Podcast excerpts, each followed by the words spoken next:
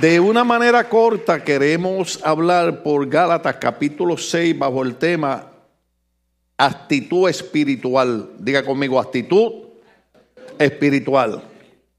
Eh, en uno de los cultos pasados yo decía que, bueno, hay personas que creen en celebrar estos días donde recordamos el nacimiento de Cristo.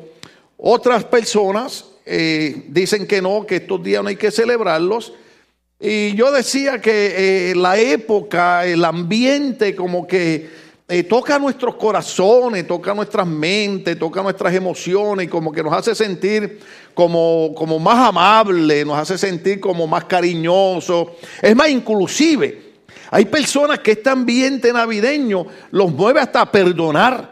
Personas que en todo el año no han querido saber de ella, pero como que viene un ambiente eh, eh, de, santidad de parte del Señor. Y entonces, si, si el ambiente navideño va a producir cosas tan buenas, pues entonces yo prefiero celebrarlo. Porque produce bienestar no solamente a la familia, no solamente a los amigos, inclusive hasta con los extraños. ¿Sabe que algo que, nos ha sorprendido con tanta guerra y persecución que ha habido, con, con los días donde recordamos el nacimiento de Cristo, que sabemos que no nació ese día? Es una época que se escogió y ustedes han oído la explicación un montón de veces. Pero hemos estado en diferentes lugares, inclusive hoy estábamos en el correo y, nos estaban diciendo Merry Christmas. Y yo le dije, aleluya. Porque usted sabe que la guerra aquí es, no, Happy Holiday. Entonces, nosotros celebramos natividad, que es nacimiento de Cristo. Aprovechamos, aprovechamos las fiestas para que la gente no olvide que todavía hay un camino de salvación que se llama Cristo, que todavía hay uno, como decía el himno antes de empezar a predicar, que dejó su trono de gloria, se humanizó para darnos a nosotros la oportunidad de tener una relación con Dios a través de de la vida que Él daría en la cruz del Calvario por cada uno de nosotros. Entonces, cuando nosotros estudiamos Mateo capítulo 2, encontramos la historia del nacimiento de Cristo y lo sorprendente es que vienen unos reyes de Oriente a buscar a Cristo y cuando preguntan dónde había nacido, ¿cuántos se recuerdan dónde nació el maestro? En un palacio, ¿verdad? No, en un humilde pesebre, o sea que desde su nacimiento Jesucristo empieza a enviar un mensaje. Durante toda su vida sigue predicando ese mismo mensaje. Porque Jesús nace de una manera humilde, sencilla.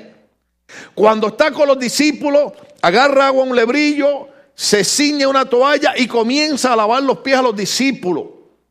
Cuando está predicando y algunos querían ocupar lugares de prominencia, decía, el que quiera ser mayor debe ser el menor. Decía, si tú quieres que te sirvan, aprende a servir. Entonces Jesús, desde su nacimiento y esta época, nos recuerda que hay una actitud espiritual que llama la atención del Señor. Y Pablo, inspirado por el Espíritu Santo, porque las escrituras dicen que los santos hombres de Dios, inspirados por el Espíritu Santo, hablaron de parte del Señor. Entonces, él escribe a una iglesia en un lugar Galacia, que por eso se llama la iglesia de los Gálatas. En ese capítulo 6 y empieza a detallar unas cositas que solamente tocaremos algunas que pueden ser interesantes para nosotros, especialmente en esta época. Observe esto. Hermanos, este es Pablo escribiendo. Si alguno fuere sorprendido en alguna falta, ¿qué significa ser sorprendido en alguna falta? Yo estoy leyendo la versión nueva internacional, los hermanos tienen Reina Valera, pero vamos a leer Reina Valera también. Dice, hermano, por, ponle, el, que estaba, el que estaba antes. Ah, ¿O lo cambiaron? Ok, mira, a ver, ustedes me ayudan ahí, ustedes son especiales en esto. Eh, bueno, nueva versión internacional. Hermanos, si alguien es sorprendido en qué? En pecado, entonces amárrese el cinturón. Significa que nosotros tenemos que luchar continuamente, tenemos que ponerle en nuestra mente, en nuestro corazón la intención de no vivir en pecado, de no pecar en contra del Señor. Sin embargo, Pablo reconoce que hay la posibilidad de que nosotros en nuestra humanidad cometamos un grave error. Dese cuenta que usé la palabra grave, porque errores cometemos prácticamente todos los días. Amén. Pero cuando yo hablo de un grave error, estamos hablando de cometer un pecado que tal vez no solamente es desagradable delante de Dios. Déjeme explicar algo. La iglesia es el cuerpo de Cristo, la iglesia es una comunidad. Cuando un hermano comete un pecado grave, aunque él diga, no, esta es mi vida, yo hago con mi vida lo que yo quiera, no entiende que está afectando a toda la comunidad cristiana. O sea, esto es cuánto le ha dado dolor en la espalda alguna vez. De verdad, dolor de verdad. ¿Cuánto le ha dado dolor de estómago alguna vez? ¿Cuánto le ha dado dolor de muela? Oh, aleluya. Ya a mí no me da dolor de muela. Eh, cuando yo era chiquito, mi mamá, que no era dentista, me quitaba el dolor de muela de, de un momento para otro. Porque como no tenía los dinero para el dentista, había que esperar por el hospitalito público donde trabajaba mi mamá que eran aquellos dentistas que te ponían un, palo y con un martillito te daban tres veces para aflojar la muela. Entonces mi mamá decía, como no hay medicamento, me daba ron, sea lo que es un licor, hermano. Y me decía, hijo, haz un buche con el ron, o sea, echármelo aquí donde me duele la muela y, ¿verdad? Pero el caso es que cuando usted hacía el buche, o por lo menos yo, después que hacía el buche, me lo tragaba. Y hacía cuatro o cinco buches de eso. Entonces, se me quitaba el dolor de muela. Lo que yo no me daba cuenta era que me embocachaba y el otro día despertaba. Esa era la medicina. No vaya a la casa, es decir, ay, el, pastor recomendó un remedio buenísimo. No, no, no, no, no, no sea listo, ya salimos de eso. Amén. Pero si usted tiene un dolor de muela, usted tiene dolor de cabeza, entonces dése cuenta que no es solamente ese área, sino que todo su cuerpo resiente que una parte está dolida. Cuando un hermano cristiano que, se ha identificado como miembro de la congregación, como parte del cuerpo de Cristo, comete un grave pecado, aunque él no lo entienda, está afectando a todo el cuerpo. Entonces, por eso es que nos esforzamos por venir a la iglesia, por leer la Biblia, por alabar a Dios y tratar de vivir una vida lo más correcta posible. Más sin embargo, Pablo reconoce que pudiera ser que haya algún hermano, y, eso es eh, hermanos y hermanas. O sea, que pudiera cometer un pecado o una falta eh, eh, acá en Gálatas 6.1, en la versión que estoy leyendo, dice, hermano, si alguno fuera sorprendido en alguna falta, acá dice, si alguno fuera sorprendido en algún pecado, entonces significa que cualquiera de nosotros puede fallar. ¿Sí? Dese cuenta el título que pusimos el mensaje, actitud espiritual.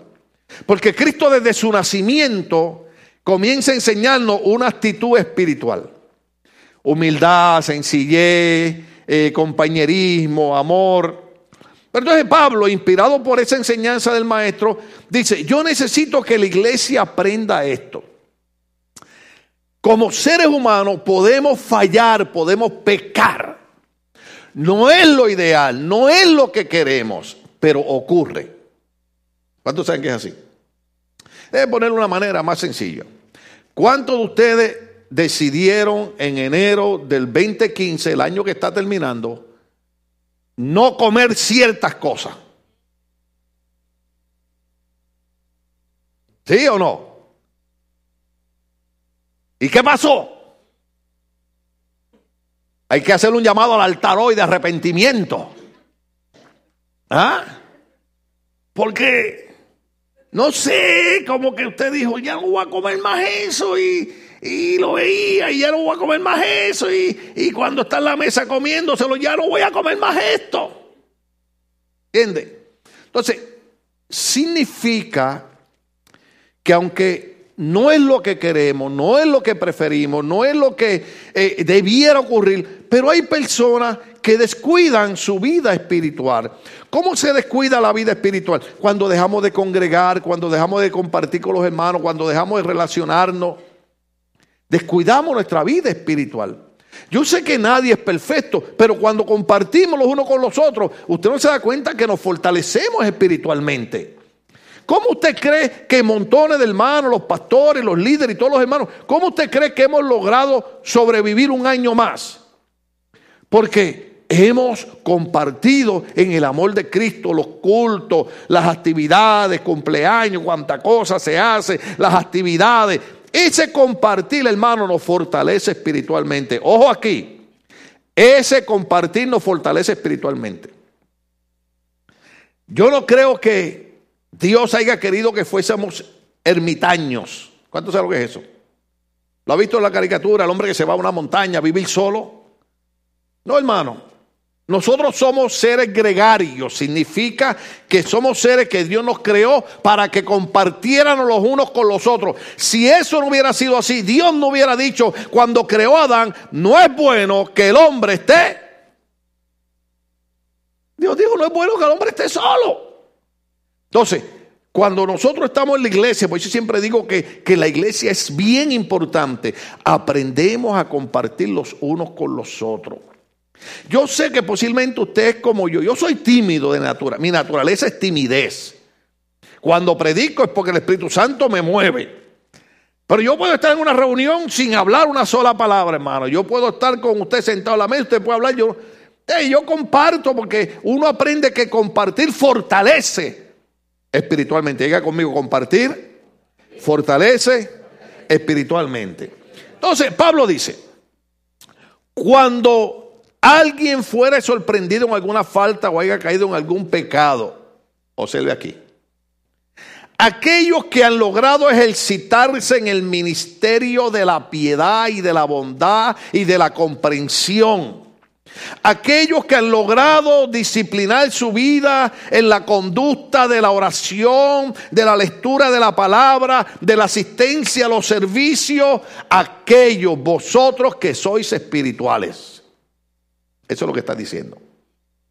Porque para ser espiritual hay que desarrollar una relación con Jesucristo. Cuando usted desarrolla esa relación con el Maestro, indiscutiblemente una relación con el Espíritu Santo. Y Pablo llama a esa gente personas espirituales. Personas que son tentados, personas que tienen oportunidad para hacer cuantas cosas malas, sin embargo, resisten. Porque la Biblia dice, bienaventurado el varón que resista la tentación. No hay problema con ser tentado. Oh, aleluya. Volvemos a lo mismo. ¿Cuántas veces usted es tentado a comer lo que dijo que no se iba a comer?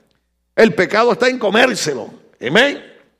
¿Se acuerdan cuando yo dije el flan que hace la hermana Lucia que él oiga y yo lo miraba y yo, no, señor, que no, que no, que yo ay, llevo tantos meses, ay, no, señor, y comiéndomelo, no, señor, y Juan y echándolo para adentro. El problema no es la tentación, el problema es comerse el flan. De hecho, se acabó. Alabado sea Pero no me traiga más ninguno. Tráeme otro de los que tú haces. A ver, alabado sea el Señor. Pero solamente en Navidad, hermano. Amén. Hay permiso solamente hasta el 31 de diciembre. No para pecar, sino para caer en la tentación de la comida, a menos que el doctor le haya dicho otra cosa. Entonces, Pablo dice, esos hermanos que han desarrollado la disciplina, la capacidad de poder mantenerse en una conducta de servicio a Dios, que es lo que llamamos ser espiritual, ustedes tienen que hacer algo. Ese hermano ustedes tienen que restaurarlo. Diga conmigo, restaurarlo. Ahora, yo sé la problemática, viene a su mente. Eh, yo no sé si estoy bien, ustedes me pueden enseñar. Pero siempre que alguien va con un problema a, un psicólogo o un consejero, lo primero que le preguntan es, ¿tú entiendes que tienes un problema? Y puede ser que la persona dice, sí, yo tengo un problema, por eso estoy aquí. La otra pregunta sería, ¿tú quieres ayuda para ese problema? Porque puede ser que uno reconozca que tiene un problema, pero no quiere la ayuda. Porque Pablo está diciendo, los que son espirituales restauran. Restaurar significa volver a la posición original. Esa persona que pecó, esa persona que falló, en nuestra actitud espiritual, lo que vamos a buscar es la manera de restaurar a esa persona. Ojo aquí, pero puede ser que haya personas que no quieran ser restauradas. Por eso es que hay versos bíblicos que son eh, eh, feos. Por ejemplo, uno de ellos es, no eches las perlas a los cerdos. O sea, ¿qué significa eso? No pierdas tiempo con gente que no quiere restaurar su vida. ¿Se acuerdan cuando el pastor de esta iglesia predicó los otros días de que hay gente que no se caen, sino que se tiran para que uno los esté cargando?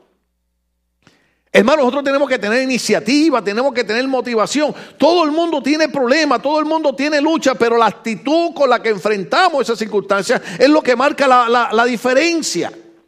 ¿Me quiero, tirar, ¿Me quiero quedar tirado o quiero tratar de levantarme? O sea, una cosa es que uno le diga a un hermano, dame la mano para levantarme, y otra es cárgame. Aunque Pablo lo explica de una manera ahorita un poquito más diferente. Pero dice, dice, ustedes que son espirituales. Ahora, ¿por qué yo explico esto? Normalmente en las iglesias lo primero que se le enseña a los cristianos es a observar la gente que anda haciendo cosas malas. ¿Ok? Eso pasa en todas las iglesias. En la católica, en la pentecostal, en la bautista, episcopal, metodista, luterana, en todas. Por ejemplo, si era en la iglesia católica años atrás, cuando yo iba con mi abuelita, ¿Usted sabía que en aquellos años las mujeres no podían ir en pantalones a la iglesia católica? ¿Usted sabía eso? Usted sabe que cuando nosotros fuimos a Israel, eh, fuimos a entrar a un lugar que está eh, bajo, bajo la supervisión del movimiento católico, y si las mujeres van en pantalones, le dan una falda de papel para que se las ponga encima. Y si los hombres van con camisetas sin manga, no entran. Oh, ¿qué hacemos aquí? ¿Cómo, cómo sigo este, este evento aquí?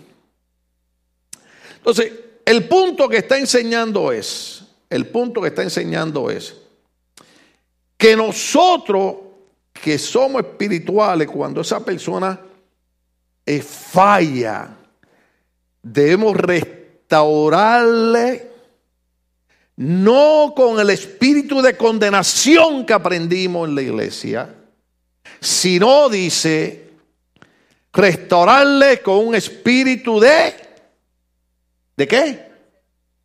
De mansedumbre, un espíritu de bondad. ¿Qué es lo más que se respira en esta época? No es bondad, no es amor, no usted a todo el mundo tratando de, ayudar, de darle regalito a los niños, de llevarle manta a la gente que está en la calle. Pero hermano, eso se puede hacer todo el año, pero lo hacen en este mes. ¿Se dio cuenta del asunto? Usted dice, ay pastor, yo no estaba en la iglesia cuando viene estos días. Usted, no, pues usted sabe qué, porque lo que pasa es que nosotros hacemos las cosas todo el año. Nosotros enviamos ofrendas misioneras y ayudamos gente necesitada todo el año. Lo que no nos paramos es que en el altar deja de decir, nosotros hicimos. ¿Por qué? Porque dice la Biblia que. ¿Qué dice? No sepa tu mano derecha lo que hace tu mano izquierda. A veces yo les digo para que no piensen, ahí el pastor se va para Puerto Rico con el dinero de la iglesia. Bueno, ¿sabe que eso sería buena idea? Vamos a levantar una ofrenda y con el dinero de la iglesia voy para Puerto Rico. Bueno, yo espero que usted no me quiera mandar para Puerto Rico porque me quieren tener aquí o no me quieren para Puerto Rico porque ahí que se friega el pastor, que no vaya nada. ¿Entiende? Entonces, con un espíritu de mansedumbre. Yo sé que este tema es largo y es difícil explicar tantas cosas, pero la razón por la que Pablo dice, tu actitud como una persona espiritual debe ser de mansedumbre, debe ser de, de, consideración, de calma. Yo sé que cuesta tiempo aprenderle eso, pero Pablo dice algo, Pablo dice algo.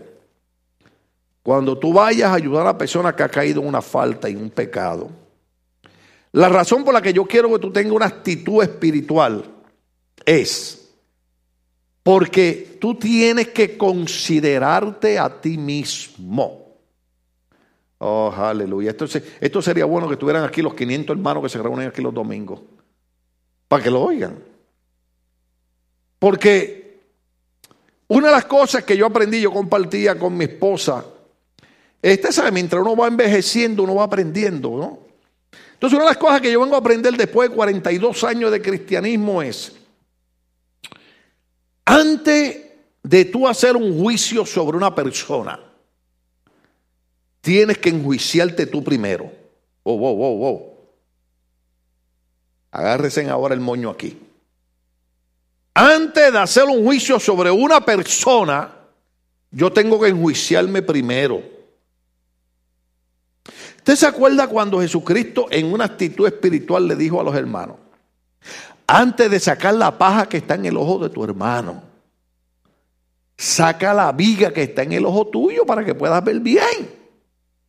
Entonces, por ejemplo, una de las cosas donde la gente me ha criticado en esta iglesia, que me cuentan un problema con fulano y con fulana. Entonces pasa un mes, el pastor no ha hecho nada. Porque la gente quiere que uno corte cuello a diestra y siniestra.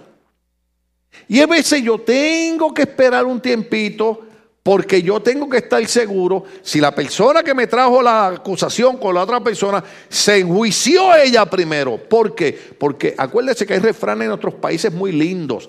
En mi país hay uno que dice, el ladrón juzga por su propia condición. ¿Cuánto sabe lo que significa eso? O sea, hermano, mire, Sentarse aquí y hablar de la Biblia, eso lo puede hacer cualquiera. Lo que no puede hacer cualquiera es tratar de aplicar lo que enseñó Jesús. ¿Cuánto entiende esa parte? Eh, eh, eh, es bien peligroso, bien peligroso porque nosotros los seres humanos vemos una cosita y de esa cosita asumimos y de eso que asumimos juzgamos y no solamente juzgamos, condenamos. Por eso antes de tú hacer un juicio, tienes que enjuiciarte tú primero. Por ejemplo, si usted tiene un problema con un puertorriqueño, que son gente santa, lavado sea Dios, su opinión sobre los puertorriqueños va a ser la más horrible. Todos esos puertorriqueños Usted tiene un problema con un mexicano.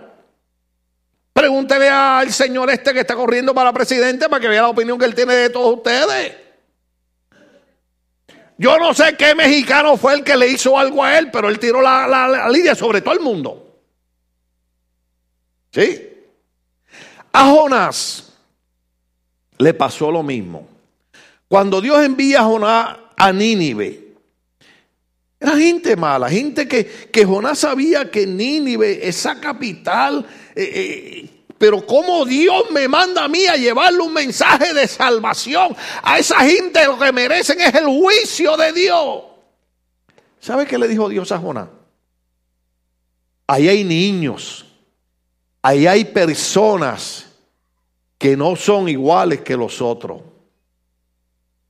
Usted sabía ¿Usted sabía que no todos los puertorriqueños son malos? ¿Usted sabía que no todos los mexicanos son malos? ¡Ay! Sí, hay. Hay puertorriqueños que yo como boricua no quiero saber de ellos. Ay, Señor, perdóname. Pero hay mexicanos que usted como mexicano no quiere saber de ellos. Y así sucesivamente en El Salvador, en Guatemala, en Honduras, en Nicaragua. Pero nosotros no podemos por una persona tirar un juicio sobre todos los demás. Estamos aprendiendo, estoy tratando de tomar la actitud espiritual que Pablo habla basado en la vida de Jesucristo. Porque para cualquier persona le es fácil hablar de religión, para cualquier persona le es fácil hablar del Evangelio. Lo que no es fácil es hacer esto que está diciendo Pablo. Por ejemplo, cuando tú tienes un problema con una persona, Tú tienes que enjuiciarte porque tú tienes que aprender a ver si el problema es la persona o el problema eres tú. Uf, ¿Cómo dolió eso? Usted sabe que muchas veces, ¿se acuerda, lo que yo le he dicho un montón de veces? ¿Se acuerda de aquella mujer que fue donde el consejero a explicarle el, problema y empezó a decirle al consejero, es que mi marido esto y mi marido lo otro, mi marido, diez mil cosas. Como 45 minutos después, el consejero le dice a, a esta dama, ¿Me puede decir algo de su marido? Y dice, llevo 45 minutos hablándole de mi marido. Y dice, no, no, no, no. Usted lleva 45 minutos hablándome de usted usando a su marido. Estamos agarrando la onda. Por eso es que es importante, no solamente en esta fecha que nos da un pie para reflexionar, pero todo el año. Hagámonos de cuenta que los próximos 12 meses van a ser diciembre. Para tener ese corazón bondadoso, ese corazón de querer compartir. O sea, no invite a los hermanos a comerse un tamal en su casa solamente en diciembre. Invítalo en febrero, en abril, en marzo, en junio, en julio. No invite a los pastores solamente en diciembre. Invítelos en diciembre, en enero, en febrero, en marzo, en abril, en mayo, en junio, en julio, agosto. Dime en noviembre, diciembre. Todos los meses. Usted me invita a comer a su casa, yo voy. Y soy tan humilde que le digo qué es lo que quiero comer. Yo fui a comer a la casa de unos hermanos una vez y me, echaron a coche y le dije, hermano, ¿qué es eso? ¿Eso es ajo blanco con marihuana o qué? ¿Y cómo era que se llamaba la carne aquella? Aquella carne que parecía marihuana, aquella. Era picadillo. Sí, así se llamaba. Aquello parecía marihuana, yo no sé. Pero ¿cuántos entienden qué es lo que queremos decir? O sea, Pablo dice, Pablo dice, si tú te consideras espiritual, tu espiritualidad no es para condenar, no es para destruir, es para restaurar, ayudar a levantarse la persona que ha caído en una falta. ¿Por qué decimos esto? Yo quería usar todo el capítulo 6, pero me voy a quedar aquí. Porque nosotros no sabemos la razón por la que esa persona falló. Entonces, Pablo dice, ojo aquí, ten cuidado que lo que tú vayas a condenar hoy no lo estés haciendo mañana. Por eso yo no sé si fue eh, eh, la cultura oriental que dice que cuando tú señalas con un dedo para allá, hay cuatro señalando para atrás. Entonces tenemos que tener cuidado. Yo sé, yo sé que a mí pues muchas veces me han criticado, pero usted sabe, yo descubrí que cuando la gente te critica es porque tú eres importante. Amén.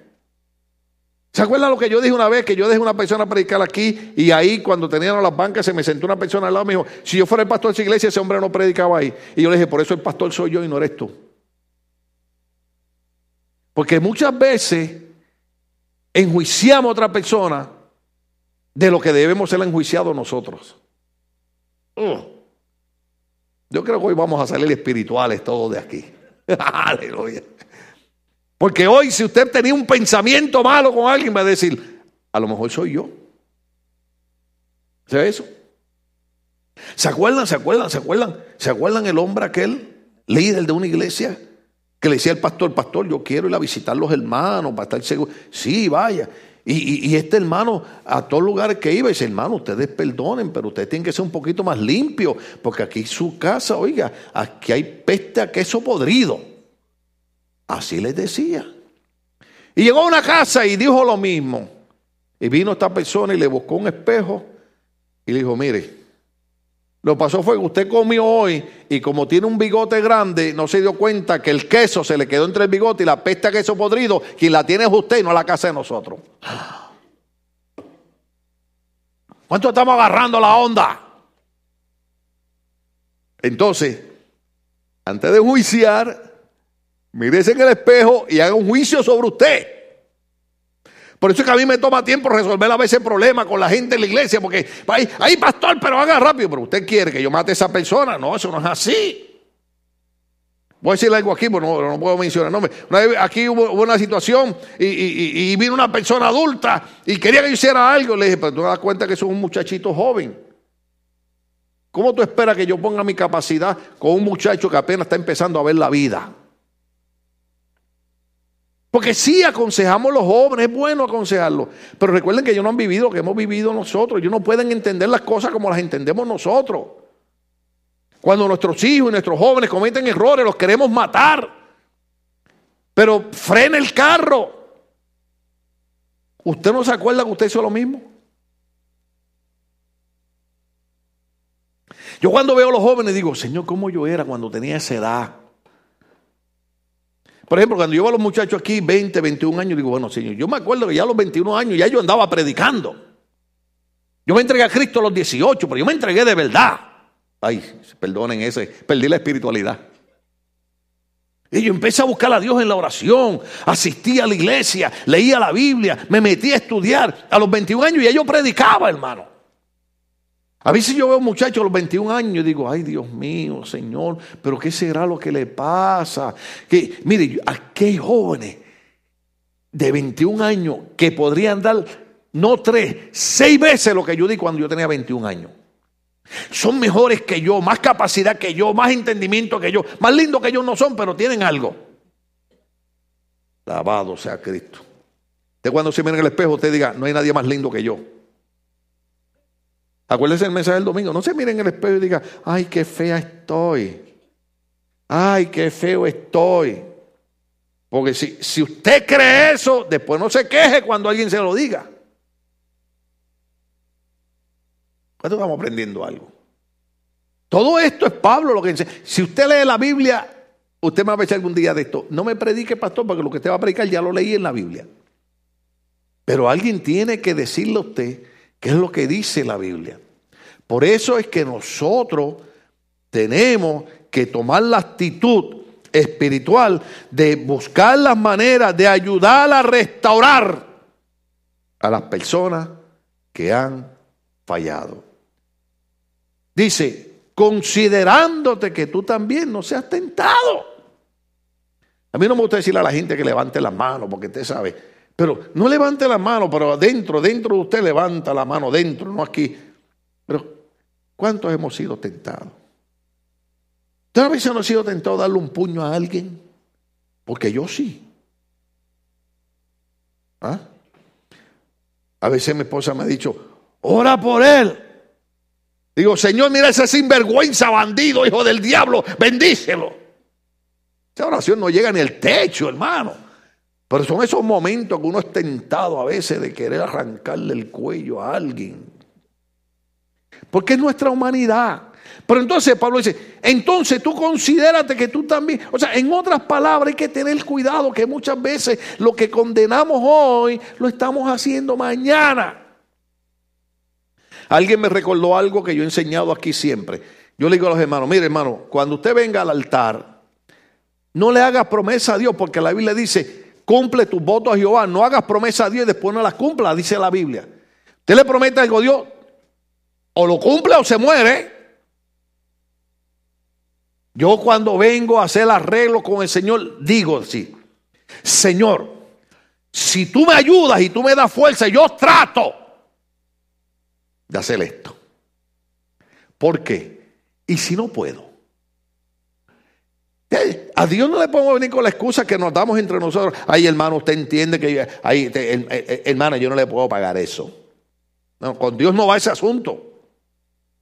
Termino explicándole por qué no va ese asunto con Dios. ¿Usted se acuerda cuando salió, salió aquel muchacho llamado Jacob, huyendo de su hermano, a trabajar a la casa de su tío? ¿Se acuerda cuando a mitad del camino eh, eh, se acostó y, vio una escalera y veía ángeles que bajaban y ángeles que subían? Y él despertó y dijo, ay, esto no es otra cosa que casa de Dios y puerta del cielo. Y dijo así, dijo así, Señor, si tú me bendices en este viaje, tú me prosperas en este caminar, de todo lo que yo gane te voy a dar el 10%. ¿Cuánto han leído eso? Hermano, llegó de su tío, trabajó siete años trabajó siete más, ¿cuántos son? Y trabajó siete más, ¿cuántos son? Y casi llegaba a los 22. y viene de regreso porque quiere arreglar la situación con su hermano. En el mismo lugar donde había hecho una promesa 21 años antes, Dios lo para. Lo detiene ahí y le dice, tú me hiciste una promesa y no la has cumplido. 21 años después. O sea, a nosotros un año después se nos olvida, a Dios no. Por eso es que usted tiene que considerarse y usted diga, si Dios me ayuda, si Dios me fortalece, si Dios me da fuerza y Dios me da salud, yo trato de hacer esto. No haga promesas que después usted no va a cumplir, hermano. Porque quien queda mal es uno. ¿Usted sabía eso? Por eso en mi país dicen que no hay mejor corazón que el del pelado. ¿Cuánto sabe lo que es un pelado? Una persona que no tiene dinero.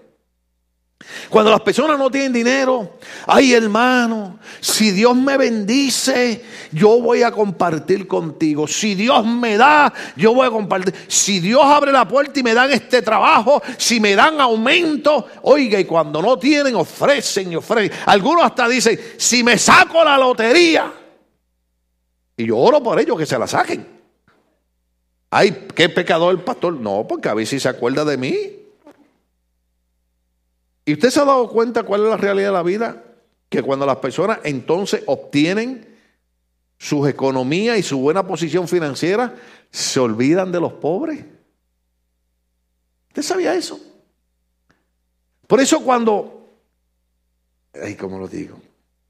Cuando hay hermanos que me hacen muchos ofrecimientos, yo le digo, Dios lo oiga. Dios lo oiga. Porque si uno le presta atención, hermano, sufre decepciones en la vida. Por eso el consejo que da Pablo es, no sea que tú también seas tentado. Y vamos a terminar con el verso 2, aunque se supone que hubiéramos leído todo el capítulo.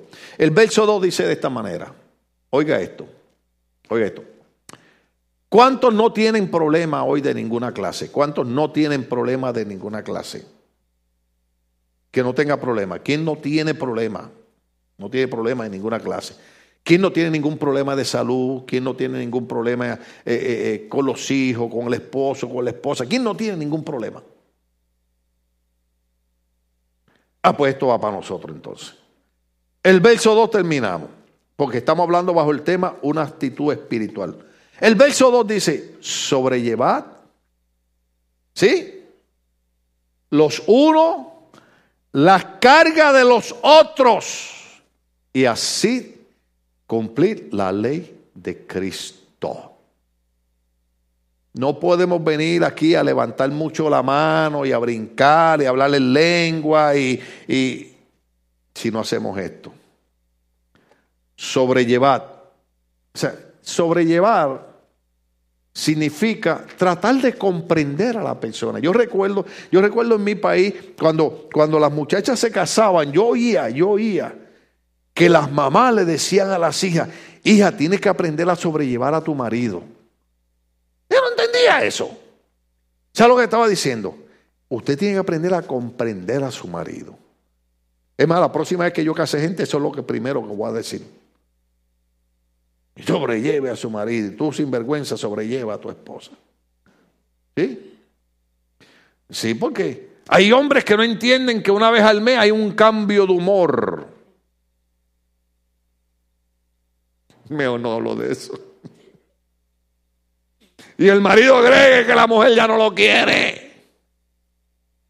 Entonces las hermanas oren y digan, Señor, que el próximo mes el cambio de humor le dé a él. A ver cómo le va. ¿Cuántos entienden lo que estamos hablando? Eh, la Biblia dice, sobrellevar las cargas los unos de los otros. En otras palabras, traten de comprenderse, traten de ayudarse, Traten de comprender que todos somos seres humanos y que hay días que las cosas nos van bien y hay días que las cosas no van muy bien. Dice, pero si ustedes en una actitud espiritual sobrellevan las cargas los unos a los otros, entonces están cumpliendo la ley de Jesucristo. ¿Aprendimos algo hoy, hermano? Denle un aplauso fuerte al Señor. Vamos a estar de pie, querida iglesia.